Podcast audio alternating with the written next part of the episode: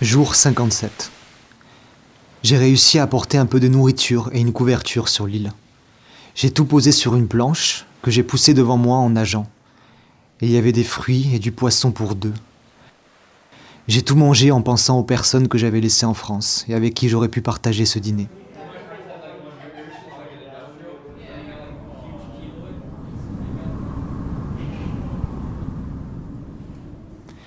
J'ai passé une soirée formidable sous les étoiles.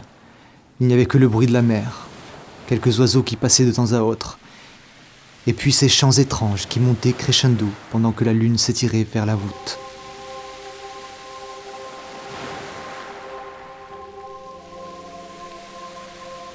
Je sais qu'ils ne sont que dans ma tête, mais ça me plaît de croire que je suis entouré.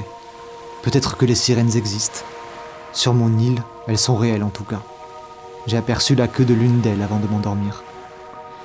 Je n'ai pas eu envie de me boucher les oreilles avec de la cire comme l'aurait fait Ulysse ses comparses. J'ai éprouvé la douce tentation de plonger dans le noir et de rejoindre ces créatures si fascinantes et terribles. Devenir un homme poisson, moi aussi, et adopter définitivement un autre mode de vie, bercé par la poésie aquatique d'une communauté mystérieuse.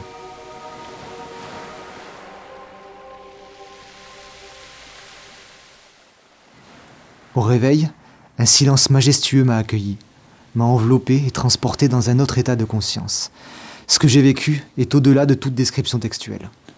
Je suis parti des abysses et je suis monté au ciel, en un claquement de doigts. Je garderai ce souvenir pour toujours. Je décide d'en faire mon encre émotionnelle.